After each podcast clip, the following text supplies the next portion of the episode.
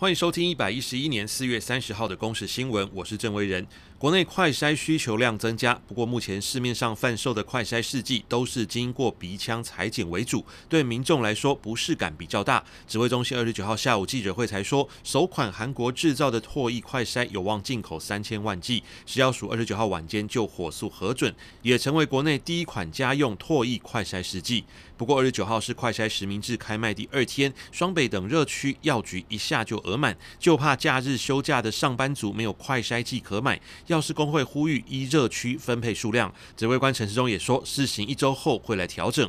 国内新冠本土确诊连续两天破万，二十九号新增一万一千九百七十四例本土病例，累计国内确诊人数破十万例。另外也增加三十例中重症患者，当中有两人死亡。疾管署长周志浩的秘书二十八号确诊，因此在办公室进行居家隔离。周志浩也成为防疫五月天首例居隔者。以上是四月三十号公示为您提供的新闻。